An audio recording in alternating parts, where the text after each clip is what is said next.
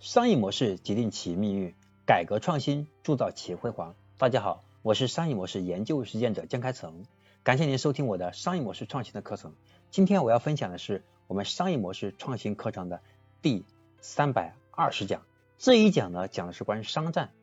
我们如何在商战当中屡屡获胜。曾经的华为事件告诉我们，商战已经从简单的企业竞争升级为国际化的范围，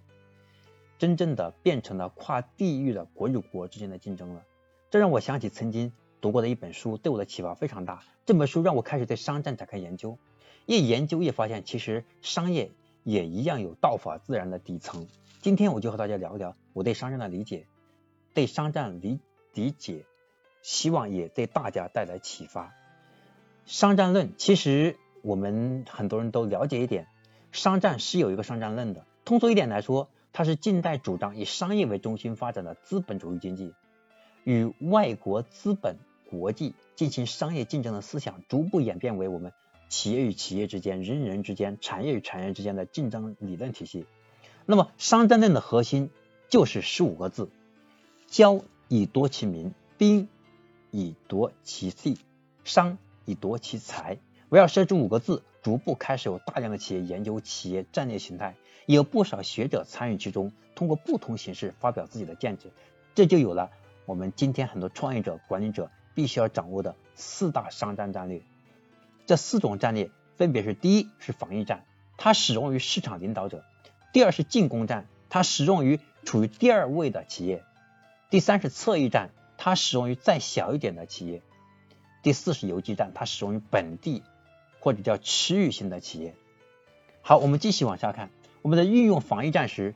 只有我们的市场领导者才能打防御战。最佳的防御就是有勇气，真正的我们叫对自己进行攻击，让自己具有更强的反脆弱能力。第三是对强大的攻进攻必须加以封锁，不能让我们那些忽视变成了最后。我们的溃败的根基的原因。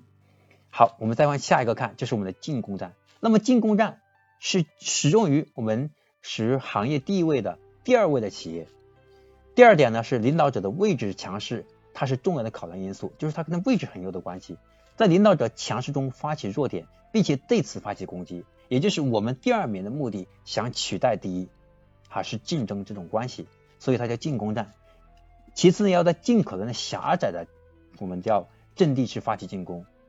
而不是真正的是我们叫面对面的这个刀，我们叫刀对刀，对吧？炮对炮的这种直面相冲，对我们彼此来讲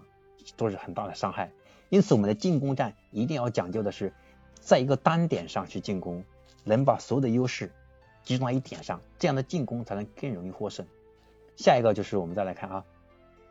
那我们在启动侧翼战的时候，我们要注意，首先第一，我们要始终于它是一个基本上是规模将相对较小的企业，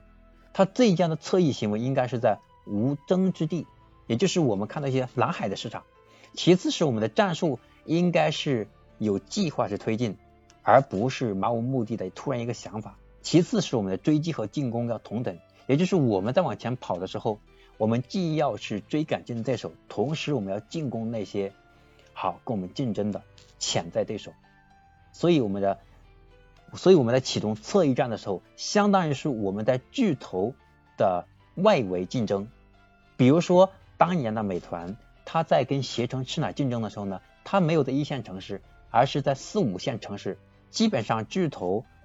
离得很远，因此是属于一种侧翼。其次呢，还有一种是叫游击战术，游击战术呢属于本地的企业，我们讲。我们通常通常大家都听过一句话叫，我们叫这个强龙压不过地头蛇，也就是在本地来讲，一些巨头他们是干不过本地的，因为本地的企业他们更容易在本地的人心心目当中形成更强的信任和心智地位，所以呢，像这样的企业在当地应该也可以活得不错，所以游击战就比较适合这样的企业，找到一个细分市场，在足够小的地方守住自己。其次呢，是要保持随时撤退的准备。如果巨头进攻了，我们就要退出，去寻找下一个试错点。好，这就是我们今天要讲到的四种四种我们的商战形态。